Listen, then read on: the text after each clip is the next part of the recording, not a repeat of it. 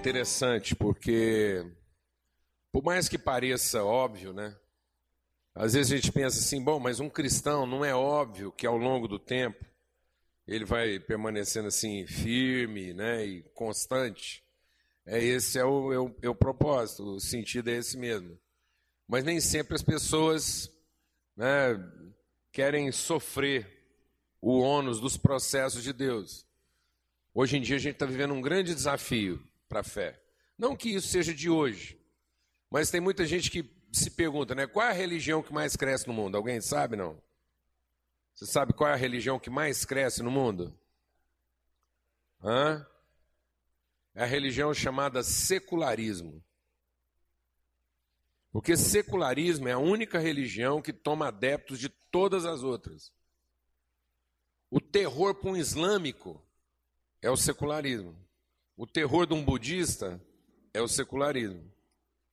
Ou seja, um cara que está lá no islamismo e vai deixando de ter compromisso com aquilo que tem, porque ele fica fascinado com as coisas dessa vida, com as coisas do mundo, com as suas ambições, com os seus desejos, com a sua vaidade. Por isso, não tem nada que é mais inimigo da fé do que o amor desse mundo.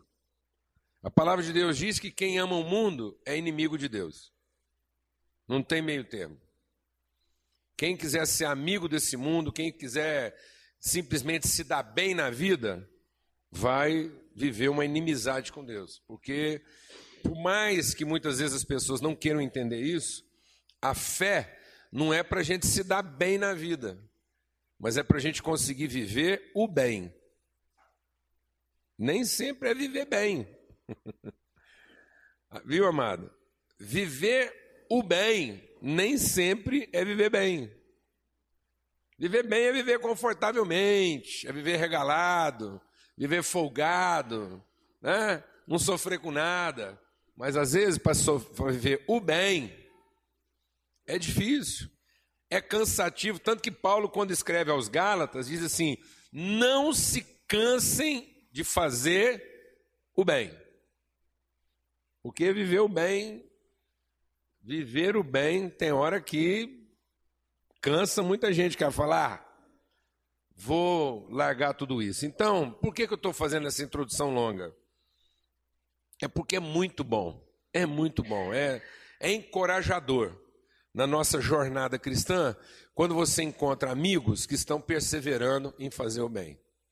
Gente que não se cansou, gente que não não optou na sua trajetória para viver para si mesmo, cuidar de si mesmo e dizer, ó, oh, sabe uma coisa, eu vou tirar algum proveito disso tudo que eu estou fazendo. Afinal de contas, chega, é, chegou a hora de eu me beneficiar, chegou a hora de eu, de eu tirar alguma vantagem. Infelizmente hoje, infelizmente hoje, né, como Paulo já advertia lá para Timóteo, para Tito, ele fala várias vezes sobre isso, né, a palavra de Deus diz que nos últimos dias muita gente, e isso vai piorando com o tempo, isso sim está piorando com o tempo. Ele diz: nos últimos dias, as pessoas se tornarão cada vez mais amantes de si mesmo. E a ambição, a cobiça, vai ser tão grande na vida das pessoas, que até da fé eles vão achar que é um negócio fantástico para ter lucro. Então, tem gente que acha que a fé é para ter lucro. Deixa eu te falar uma coisa. A fé não é para ter lucro. A fé é para a gente conseguir sofrer o prejuízo e não ficar com raiva. Amém, mano? Amém? Porque para ter lucro ninguém precisa de fé, precisa de esperteza. Comprar barato vender caro. É isso que é o, é o segredo do lucro. O segredo não é vender caro só. O segredo é que você também precisa comprar barato. Você precisa explorar alguém. Você precisa convencer alguém que o produto dele não vale aquilo que ele está pedindo. E depois você convencer alguém que o produto vale mais do que ele está pensando. Não é isso assim? Não é esse o espírito do lucro? O espírito do lucro é o seguinte: você vai lá e compra de alguém e fala assim, ó, isso não é tudo que você está pensando. E aí você vai para outro e diz assim: isso é muito mais do que você está pensando. Pronto, se você conseguir convencer os dois, você teve lucro. Então, para ter lucro, não é preciso ter fé, precisa ser esperto. E tem gente que hoje em dia está achando que fé é para quê? para se dar bem para ter lucro. Então é muito bom. Vem cá, Nelson, quero orar com você. E a gente tem agora aqui, assim, que aproveitar de Deus tudo que Ele guardou para nós essa manhã, porque eu quero honrar a vida do Nelson, que tem sido um homem com compromisso com a coerência para a vida dessa nação. E que nos encoraja. Encontrar amigos como ele nos encoraja. Nos encoraja a continuar fazendo bem sem cansar. Então, um consolo. É uma inspiração. Amém, amado? Então, é um presente que Deus está nos dando aqui hoje. O homem não vale pelo que ele possui, o homem não vale pela competência que ele tem, o homem vale pelo coração que ele carrega. É só isso que conta para Deus, o coração que a gente carrega. Porque Deus não quer outra coisa da nossa vida, a não ser o nosso coração. De tudo que nós podemos dar para Deus e que Deus está mais interessado é no nosso coração. Amém? Então não tem preço para nós essa manhã. E é muito precioso mesmo da parte de Deus poder viver esse momento. Amém? Então queria orar agora. Senhor, muito obrigado por esse dia. Obrigado mesmo por essa manhã. Obrigado pela alegria de encontrar de novo um amigo e, e, e ser encorajado, ser consolado. E, ó Deus, e estimulado a continuar mesmo assim na disposição de fazer o bem sem se cansar. E, ó Pai, entendendo que nesse ministério, nessa, nessa vocação, nesse sacerdócio, ó Deus, nós não podemos pensar em nenhum tipo de vantagem ou benefício, mas, ó Deus, a nossa alegria, o fruto, o fruto, ó Pai, de tudo o que nós colocamos diante do Senhor é o contentamento. É isso que a tua palavra diz. O grande lucro, ó Pai, do Evangelho é ter um coração cheio, cheio um coração contente, um coração completo, um coração onde não há falta, onde não há reclamação, onde não há murmuração. Oh Deus, é por isso que nessa manhã nós queremos te adorar, nós queremos te bendizer, nós queremos celebrar o teu nome, nós queremos exercitar nossa fé, nós queremos comungar a nossa esperança, Senhor, e nos encorajarmos mutuamente.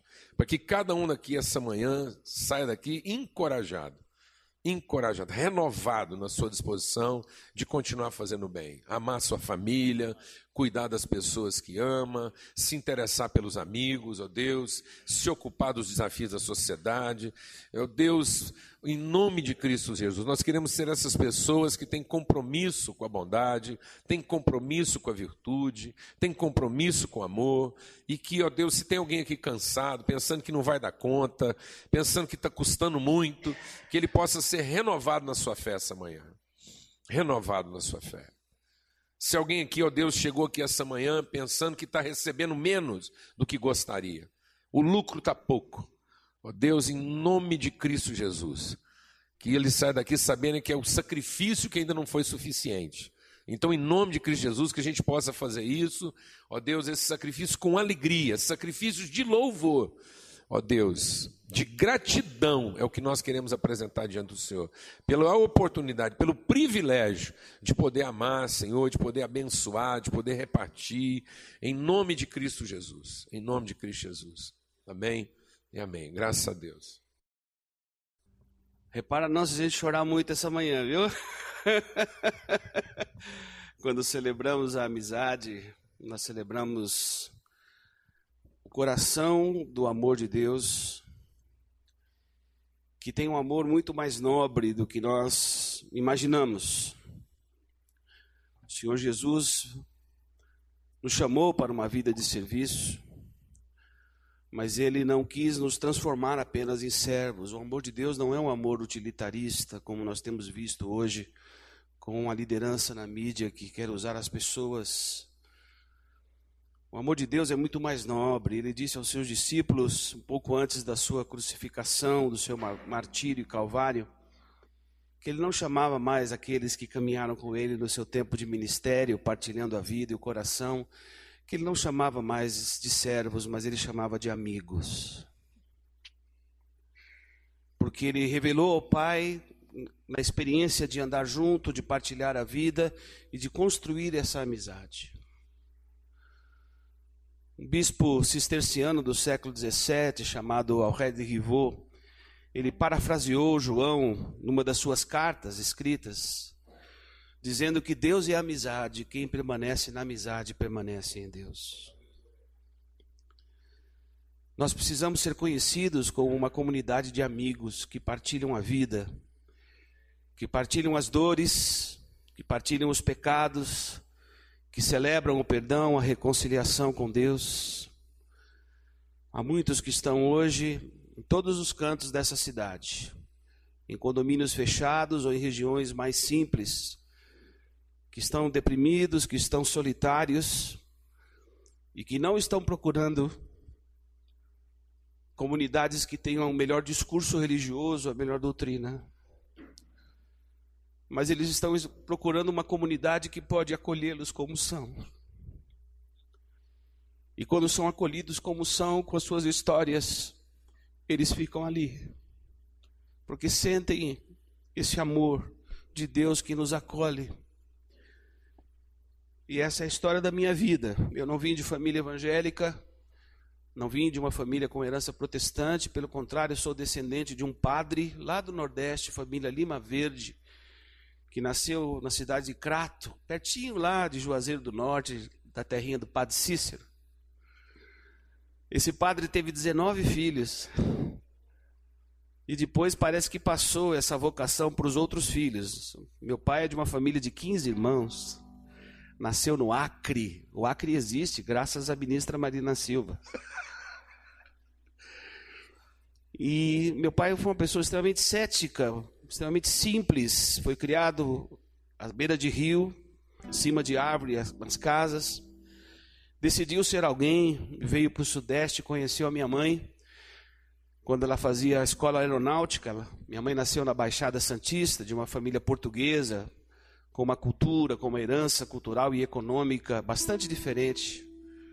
Minha mãe era cantora do rádio, cantora da Rádio São Paulo, crooner de orquestra, com uma herança da música, pianista de mão cheia, que trouxe para nossa casa a beleza da cultura brasileira, dos autores e compositores como Dorival Caymmi. Aliás, ela deu nome de duas filhas minhas, duas irmãs, com músicas do Dorival Caymmi, né? A mais velha que mora lá na Alemanha, Marina. Marina Morena, Marina, você se pintou. A mais nova, Dora, rainha do frevo do maracatu. Felizmente não nasceu mais nenhuma mulher. Minha mãe gostava do Dorival Caymmi, vai que eu poderia me chamar mãe menininha do Gantuá, né? Então, com esse corpinho aqui. e a minha mãe um dia chegou em casa dizendo que era crente. Éramos pequenos ainda. Falou: Que isso? O que, que significa esse troço aí, ser crente? Ela era cantora do rádio e um dia, no seu desespero, na sua solidão, na sua angústia e busca existencial, ela ligou um programa no rádio, ouviu um pastor batista falando do amor de Jesus, falando do acolhimento de Jesus. E ela converteu-se, se entregou a Jesus Cristo, foi convertida a Cristo pelo Espírito Santo de Deus. E foi acolhida por Jesus. Converteu-se ouvindo um programa de rádio. Hoje eu tenho um programa de rádio na Rádio Transmundial, que transmitido para o mundo inteiro e também numa rádio de Portugal, que conta e canta a história da música cristã nesses últimos 40 anos. E depois fomos vendo pouco a pouco as pessoas em casa conhecendo esse evangelho e convertendo-se a Jesus Cristo. Minha mãe, uma pessoa extremamente fiel, uma mulher de oração, período de final de ditadura, eu vivia minha, o meu drama existencial já tocava, trabalhava como músico profissional, fazia programas de rádio também, eventos, trabalhava com propaganda e publicidade. E um dia cheguei depois de um show que fizemos no Círculo Militar em São Paulo, extremamente angustiado, 17 anos, tinha vivido bastante a perda de queridos no período da ditadura que foram mortos nas prisões do Doicode inclusive alguns que frequentavam comunidades protestantes. E naquela madrugada, quando eu cheguei, a minha irmã mais velha leu um texto da palavra de Deus, uma carta que Paulo escreveu a uma igreja em Tessalônica, dizendo: Você precisa ficar inteirado de que o dia do Senhor vem como ladrão da noite. E se ele viesse aquela madrugada, não tinha nada para que justificasse a minha existência diante desse Deus. Confessei a Cristo como Senhor em 1972 e depois fui para uma igreja que parecia uma espaçonave. Eu achava os, os crentes um pessoal assim meio do outro mundo, que vivia alienado. Aí entrei lá num templo evangélico, eu falei, gente, de que planeta esse pessoal veio? Né? O que é que eles estão falando, o que é que eles estão vivendo? Cheguei lá, roqueiro convertido, cabelo comprido, barba, numa igreja de herança leta. Eles não sabiam o que fazer comigo. Aí fala assim: apoia o cara para cantar no coral lá, vai que daqui a pouquinho ele muda. Aí eu conheci um querido irmão, Gerson Ortega, músico, nossas famílias amigas da, dessa mesma comunidade. E comecei a usar a música também para anunciar o Evangelho de Jesus. Eu estou há 37 anos andando por esse país e fora desse país, como um pastor, cuidando de pessoas. Eu jamais imaginei que Deus iria me chamar para cuidar de pessoas não passava na minha cabeça. Meu único sonho era ser um bom músico, um produtor musical. E Deus me chamou para cuidar de pessoas. Converteu o coração da minha esposa Carla. Estamos casados há 33 anos e conheci a Carla numa missão que treinava jovens e que colocava a gente dentro de uma Kombi, de uma veraneio, para pregar o evangelho onde Deus abria a porta. Hospital, cadeia, é, universidade, escolas públicas, e também igrejas locais. Eu comecei a ter contato com, essa, com esse povo chamado protestante evangélico, conhecer como funcionava isso. E Deus colocou na minha vida homens e mulheres que foram aos poucos me ensinando a palavra de Deus, me fazendo compreender a dimensão desse compromisso com Jesus. E eu sei que eu estou aqui hoje. Eu sei de onde ele me tirou. Eu estava como vocês, perdidos nos meus delitos e pecados. Andando como ovelha sem pastor.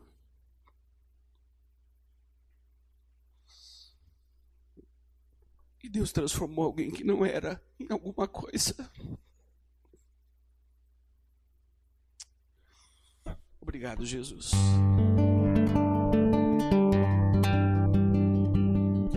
Uma música antes de nós adorarmos a Deus juntos.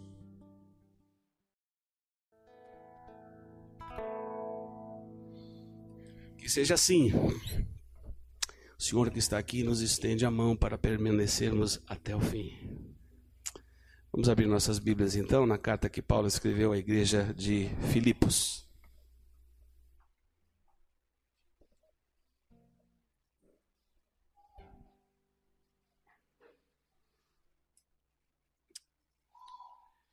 Não sei quem gosta de, ou gostava de escrever cartas, né? Depois do advento da internet, nós fomos perdendo essa capacidade de escrever cartas e nos comunicamos hoje de uma outra forma, através dos nossos e-mails, de Twitter, de Facebook e de outras coisas mais. Minha mãe, que foi a minha grande mentora, ex-cantora do rádio, depois se tornou uma cristã fiel, e que serviu a Deus em trabalhos de socorro e de misericórdia. Mesmo sendo musicista, ela trabalhou durante muito tempo com penitenciária do Estado, a casa de detenção, cuidando de detentas, das famílias de detentas, e trabalhou também mais de vinte e tantos anos em comunidades, em ONGs e em trabalhos que cuidavam de pessoas da melhor idade e que sempre me passou a visão bendita de que a arte, de alguma forma, também precisa estar a serviço do reino, do ministério do socorro e da misericórdia. Minha mãe foi a grande mentora que me deu retaguarda numa vida de oração e que me escrevia muitas cartas. Eu viajei quase 18 anos por esse país, envolvida com uma missão, e recebia constantemente as suas cartas cartas de encorajamento, cartas de compartilhar o seu coração e o seu momento de vida, porque minha mãe foi muito perseguida pelo meu pai depois da sua conversão. Meu pai, uma pessoa extremamente resistente ao evangelho, cética, converteu-se somente no final da sua vida por causa do testemunho dela. Morreu de Alzheimer e a minha mãe disse que ele se entregou a Jesus pelo menos 19 vezes, porque ele se entregava e se esquecia. Então ela falou: vai se entregando para Jesus aí E vai confessando a Cristo. Agora é festa. Tem alguns que vão chegando. A gente vai ouvindo o outro alemão, né? Bach, durante um tempo. Depois começamos a ouvir o Alzheimer, né? E é, são mais nove irmãs que morreram, nove irmãs do meu pai, que morreram com Alzheimer. E o médico ainda insiste comigo que não tem nem, nem nada de hereditário nisso. Vou tomando meu ômega 3, comendo meu peixinho. Minha mãe sempre gostou de escrever cartas. E Paulo recebe, no seu momento de prisão, por causa do seu ministério apostólico. Paulo, que foi judeu dos judeus, circuncidado ao oitavo dia, da tribo de Benjamim, criado aos pés de Gamaliel, de um dos melhores rabinos que o ensinou a lei, que foi perseguidor da igreja, e depois o encontro com Jesus no caminho de Damasco, se entrega e confessa a Cristo como Senhor e se torna agora perseguidor da igreja, perseguido pela igreja, melhor dizendo, e se tornou apóstolo. Apóstolo para levar o evangelho para aqueles que não tiveram uma herança hebraica ou tiveram uma herança religiosa, o povo dos gentios que não tinham nenhuma herança religiosa para que a glória fosse de Deus. Paulo poderia bater no peito e dizer assim: Eu entendo tudo de judeus, eu conheço a lei, eu sei exatamente como funciona a mentalidade deles, eu vou ser agora um apóstolo e levar o evangelho para judeus. E Deus falou para ele: Não, não, você vai evangelizar gentil, para você saber que a glória e a capacitação será minha e não sua. E Paulo cumpriu o seu ministério apostólico, implantando igrejas, levando pessoas a Cristo, ajudando a que essas pessoas se tornassem seguidoras de Jesus, discípulos de Jesus. E essa comunidade, ele tinha um relacionamento extremamente afetivo, era uma comunidade sensível. A igreja de Filipos era uma comunidade fiel, que perseverava no testemunho do evangelho, que acertava mais do que errava na sua caminhada comunitária. E Paulo estava ali como um verdadeiro apóstolo, porque para ser apóstolo, diferentemente como esses de Araque que você vê aí na mídia, para ser apóstolo você precisava ter sido testemunha da ressurreição e sofrer por causa da mensagem que você anunciava. E Paulo estava prisioneiro, absolutamente se sentindo livre por, aqui, por, saber que naquela condição ele encorajava a igreja nas suas algemas e nas suas prisões para que entendessem a dimensão do que significa se comprometer com Jesus. É uma carta que você poderia imaginar com ele prisioneiro, repleta de tristeza, de murmuração, mas não era, era uma carta extremamente que refletia a alegria do apóstolo Paulo. E ele encoraja esses irmãos, alegrai-vos, alegrai-vos sempre no Senhor. Vocês aí em Filipos, que estão tendo a honra e o privilégio, não somente de crerem no Evangelho, mas de sofrerem por causa do Evangelho. A igreja foi sensível à necessidade de Paulo, sabia que ele passava necessidades físicas, materiais, e envia esses mandimentos em uma carta através de Epafrodito. Imagina com que é Paulo na prisão receber uma carta e mantimentos através de uma comunidade que tinha uma preocupação real e um amor por ele de fato. Missionários que hoje saem muitas vezes para evangelizar em outras realidades étnicas, culturais, geográficas, sociais, muitas vezes são esquecidos por igrejas que as enviam. E parece que Paulo já prefigurava e dizia isso: olha, trabalho para servir ao Senhor e também como missionário, vai ter luta. Ele diz que foi a única igreja que se associou com ele nas suas dores e nas suas necessidades. A única. Ele recebe essa carta e recebe boas notícias. A igreja de Filipos está crescendo, vejam lá, ele faz uma oração logo no início. Eu dou graças ao meu Deus todas as vezes que eu me lembro de vós fazendo sempre súplicas por todos vocês, em todas as minhas orações, com alegria, em razão da vossa cooperação na causa do Evangelho, desde o primeiro dia até agora. E Paulo diz: Eu estou certo que aquele que começou a boa obra vos irá aperfeiçoá-la até o dia de Cristo Jesus. Louvado seja o nome do Senhor.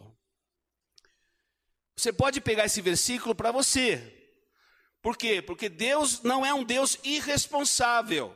Ele não é um pastor irresponsável, ele está fazendo uma obra na sua vida e dentro dos seus propósitos, ele vai completar sim até o dia de Cristo Jesus. Não sei a realidade que você vive, não sei a angústia que você vive, não sei a realidade da sua família, o sofrimento no seu coração, você olhando as circunstâncias, você fala assim: não vai dar, não vai mudar a história da minha vida, não vai mudar a história da minha família, não vai mudar a minha história profissional. Há muitos que vivem desemprego, há muitos que têm as suas famílias já partidas da sua, da sua visão nuclear ideal, que já passaram por um processo de separação.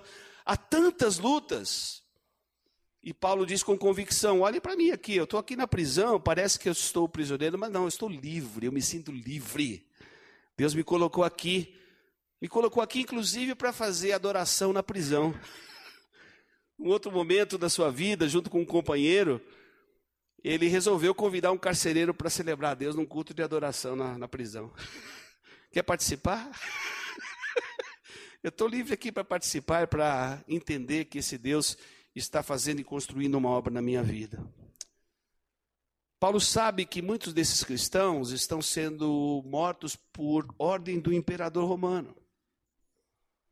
Cristãos eram jogados em coliseus, em arenas, e o imperador, com a pedido do povo, mostrava sua mão dizendo: Vocês querem que esses cristãos vivam ou morram? Traspassados por espadas, entregues a leões, já tendo sofrido todo tipo de açoites dos soldados romanos. E o povo pedia a morte de cristãos. E Paulo diz lá no capítulo 2: Olha, não se intimidem ou não se deixem intimidar, porque o que para eles é sinal de derrota, para nós não é, de vitória. A morte não faz a nossa, não faz separação do amor de Deus para as nossas vidas. Tragada foi a morte pela vitória. Pode matar. Fomos acolhidos no amor de Deus. Mas Paulo está preocupado porque muitos desses cristãos estavam optando por outros caminhos por causa de uma liderança na comunidade dividida. Por causa do seu próprio coração de soberba ou de interpretação do ensino que receberam do, do Evangelho através de Paulo, começaram a dividir a comunidade. Ele faz inclusive uma exortação no capítulo 4, versículo 2, para duas senhoras que ocupavam posição de liderança, Evódia e Sintique. Por favor, sentem, pensem concordemente no Senhor. Isso está minando a caminhada de vocês. E vocês que estão sofrendo todo tipo de luta e de perseguição, não percebem que muitas vezes dentro da comunidade que se, está, que está, se estabelece as lutas mais difíceis e que fazem a igreja, a comunidade da fé, rachar e se dividir.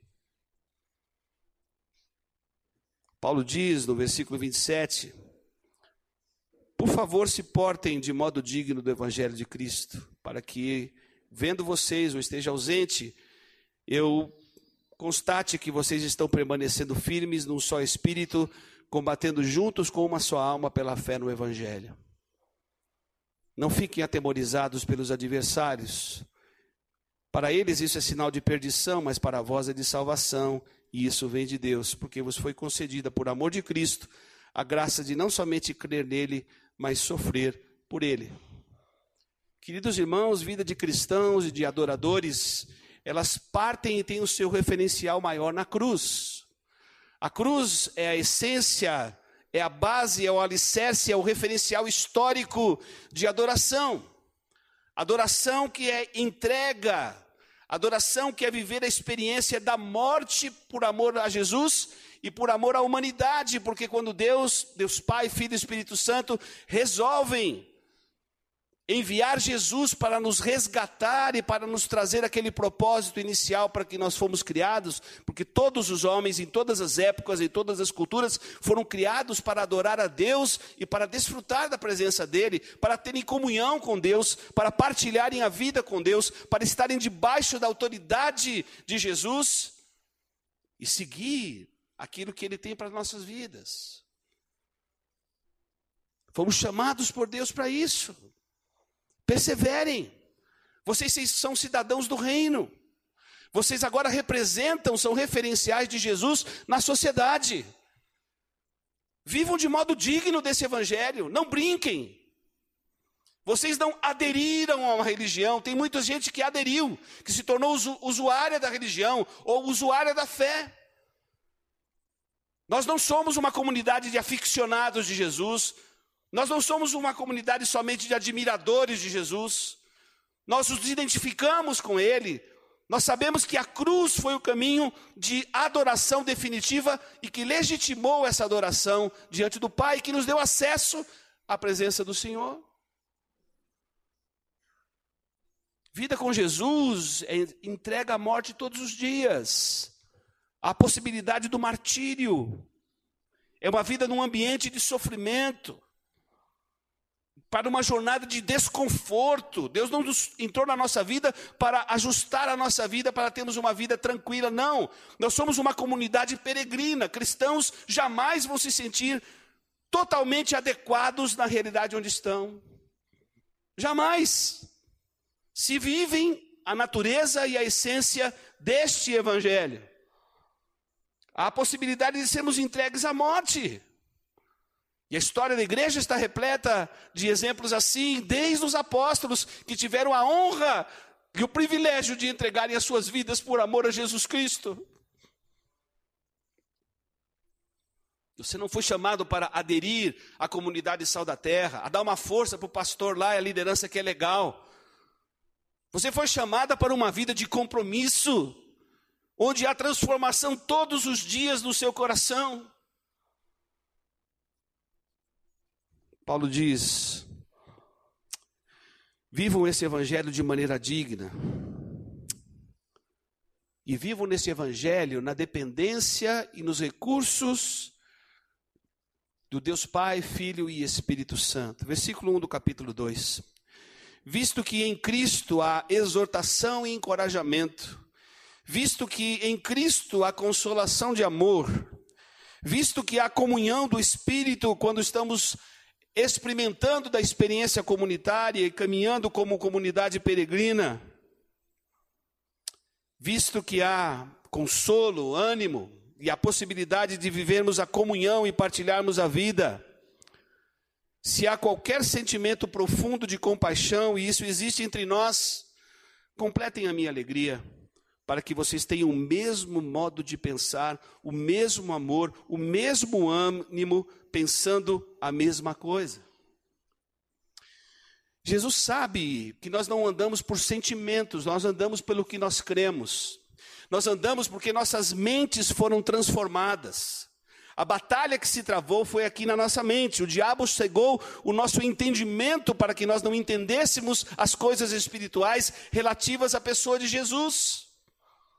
A grande batalha se trava aqui. É por isso que a conversão é o toque do Espírito Santo, é a metanoia, é a mudança de mentalidade que o Espírito promove na minha vida e na sua vida. Nós começamos a entender coisas que nós não entendíamos, nós começamos a discernir coisas que nós não, não discerníamos. A conversão é mudança de mente. O hebreu sabia muito bem disso. E todas as vezes que você vê a referência, quando você fala que você precisa entregar o seu coração a Jesus, você está falando, eu preciso entregar o meu raciocínio, a minha mente integrada com os afetos. É mudança de mente. É uma outra cultura, são outros valores que começam a ocupar a minha mente que vão determinar a minha agenda, o meu plano, os meus sonhos, os meus projetos pessoais na orientação do Espírito Santo. Não dá para promover unidade na nossa força. E Paulo vê que a igreja de Filipos começa a se enfraquecer. É uma igreja fiel, uma igreja que está testemunhando, é uma igreja que não está se intimidando pelas perseguições, mas começam a surgir pessoas que pensam diferente na comunidade e começam a criar espaços para que haja divisões e dissensões. Paulo diz: completem a minha alegria, pensem uma mesma coisa, se esforcem para pensar uma mesma coisa. Não façam nada por rivalidade, não façam nada por orgulho, façam com humildade, considere os outros superiores a si mesmo. Cada um não se preocupe somente com o que é seu, mas também com o que é dos outros. O Evangelho, quando entra na nossa vida, nos liberta de uma vida em si mesmada quando nós vivemos a busca dos nossos próprios sonhos e prazeres. Mudou. Agora nós queremos alegrar é o coração de Deus, não mais o nosso coração. Nós queremos deixar esse amor que invadiu o nosso coração e que transforma a nossa mente cada dia, transbordar, estamos sensíveis às necessidades dos outros. Mas nós não iremos servir ao próximo se nós não formos sensíveis às necessidades daqueles que vivem na comunidade da fé.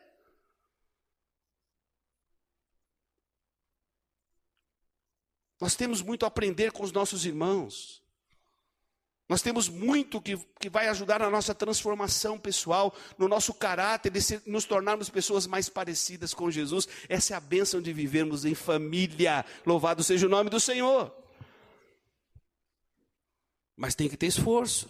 Paulo diz: se esforcem. Procurem chegar a acordo. Sentem juntos. Ao redor da mesa, no partir do pão com um bom vinho, lembrando o sacrifício de Jesus para nos aproximar e destruir as barreiras que impediam a gente de viver uma vida de comunhão profunda e com relacionamentos sinceros de amizade. Louvado seja o nome do Senhor. Tem o mesmo sentimento que houve em Cristo Jesus. A palavra no original significa tem a mesma disposição mental. Não andem pelas emoções. Na experiência comunitária, muitas vezes nos machucamos, nos fragilizamos, não usamos a nossa língua muitas vezes para abençoar e encorajar, mas para criticar e destruir coisas na vida dos nossos irmãos e amigos.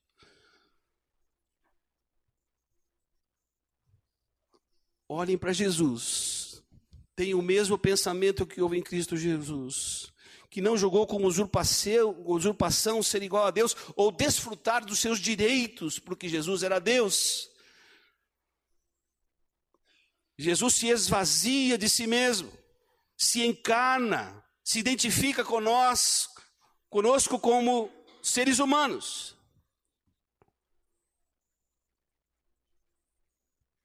A palavra de Deus diz que ele se humilha e desce ao menor nível que um ser humano pode viver, como escravo, como servo de Deus e dos homens. Jesus vai obediente até a cruz experimentar da morte. Se Jesus fosse andar pelos seus sentimentos, e a gente vê que ele viveu esse drama emocional profundo, quando pediu que o Pai passasse dele esse cálice, essa experiência da cruz. A palavra de Deus diz que nesse momento ele também se viu abandonado para que pudesse cumprir aquele projeto de Deus na cruz do Calvário. Ele sabia que precisava consumar a obra de salvação por amor a mim, por amor a você, por amor àqueles que se perderam, por amor àqueles que estão sem esperança. Todavia, Senhor, seja feita não a minha vontade, mas a tua vontade. Jesus foi obediente até a morte e morte de cruz. Ah, mas aquele irmão me magoou, mas aquele irmão me machucou, mas aquela palavra daquele líder me fez mal, eu vou sair da comunidade. Não, vai lá, senta, abre o coração, conversem. Não, mas eu acho que é melhor irmos por essa direção. Acho que a igreja precisa ter essa visão aqui, nesse trabalho, nessa comunidade onde nós estamos. Eu acho que não é dessa forma. Sentem ao redor da mesa, abram o coração, peguem uma boa bacia, água, peguem a toalha, Lave os pés dos seus irmãos e considere seu irmão superior a você mesmo. E busquem acordo no Espírito Santo para caminharmos aqui. Jesus, na oração que ficou conhecida como sacerdotal, sacerdotal, orando por aqueles que andavam com ele, por aqueles discípulos e por aqueles que viriam a crer no seu nome, nós estamos aí. ele diz que nós devíamos preservar a unidade que existia entre ele e o Pai. Eu e o Pai somos um. Preservem essa unidade, se esforcem para celebrar essa unidade que existe entre o Pai, o Filho e o Espírito Santo, porque é isso que vai ter impacto de testemunho para as pessoas que não conhecem o Evangelho. Ali tem gente simples, ali tem gente pobre, ali tem gente com condição, ali tem gente que essas diferenças vão sendo diminuídas porque o amor de Deus e a sensibilidade com as necessidades dos irmãos está sendo vivenciada ali no suprimento.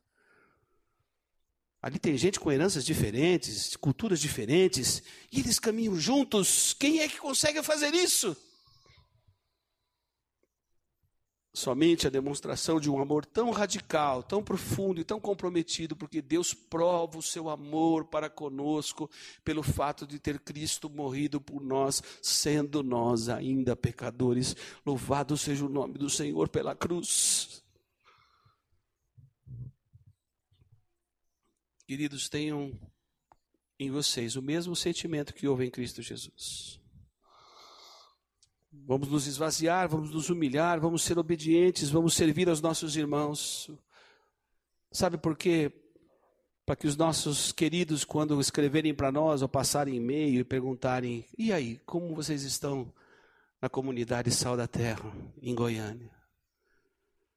E as notícias sejam essas: que vocês estão juntos, firmes, perseverantes, lutando com uma só pela fé no Evangelho e por amor por aquele que nos conquistou.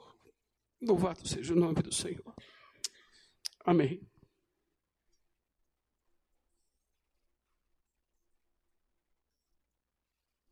Graças a Deus, meu amado? Manhã especial e uma palavra de encorajamento, né? E de exortação mesmo. Às vezes a gente se cansa, não é verdade? E enquanto o Nelson estava compartilhando, me veio ao coração o Salmo 41, né? que, que às vezes na vida, né, quando você pensa que a coisa não pode ficar pior do que já está, né? porque parece que na nossa vida a tribulação, a dificuldade não combina né, com a fé. E a gente não entende que a fé é exatamente para essas coisas. Então no Salmo 41 o salmista está de cama. E aí, quando você pensa que Deus vai curar ele, ele fala: Deus vem e amacia minha cama. Rapaz, não era bem isso que eu estava pensando. não é bem isso que eu estava pensando. É porque às vezes, assim, é, sabe, amados, é muito importante a gente entender que Deus quer trabalhar nossas expectativas. Na verdade, a gente não sofre pelo mal que as pessoas fazem conosco a gente ainda sofre pelas expectativas que nós geramos a respeito da vida e que foram calcadas, foram geradas a partir de nós mesmos. É a nossa ignorância que gera expectativa. É a falta de conhecimento de Deus que projeta um estilo de vida que não é real. E é por isso que a gente se surpreende tanto quando as coisas não são como a gente gostaria. E aquilo faz mais mal para a gente do que a coisa em si. E aí, quando você pensa que a situação do salmista não vai piorar, que Deus vai lá e dá uma fofada na cama dele, e fala: pelo menos eu vou ficar aqui meio chumbado, meio pregado aqui, mas confortável. Aí ele diz assim: Mas, né? Eu estou sabendo que eu estou aqui na, na tanga, na pior, e tem gente cochichando de mim. Sabe aquela coisa que você sabe que ainda tem um povo aí assim falando, querendo encontrar motivos. E ele diz assim: Até o meu próprio amigo íntimo, em quem eu tanto confiava e que comia do meu pão, levantou contra mim o seu calcanhar. Hã? Sabe quando aquela coisa está difícil? Você fala assim, mas pelo menos eu tenho um amigo com quem contar isso. Amigo que você estava contando com ele, vai lá e. Hã? Alguém que sabe o que eu estou falando ou não? Por que isso, amados? Que Deus é cruel? Que Deus quer te tirar a esperança? Não, Deus quer reverter no nosso coração o fluxo, para que a gente possa, como povo, viver a simplicidade da vida. Amém? Amar as pessoas na sua simplicidade, não projetar sobre elas nossas carências, Expectativas são carências projetadas. Vou repetir isso. Expectativas são carências projetadas. E tudo que não vem de fé é pecado. As expectativas que nós geramos da vida e das pessoas refletem, amado, não a nossa esperança. As expectativas que projetamos refletem o nosso pecado, nossa vaidade, nossa presunção. E Deus quer nos libertar delas, amém? Para que a gente possa viver esse evangelho que foi compartilhado aqui hoje. Simples, favorável, incorruptível, para que a sua esperança seja imaculada, amém?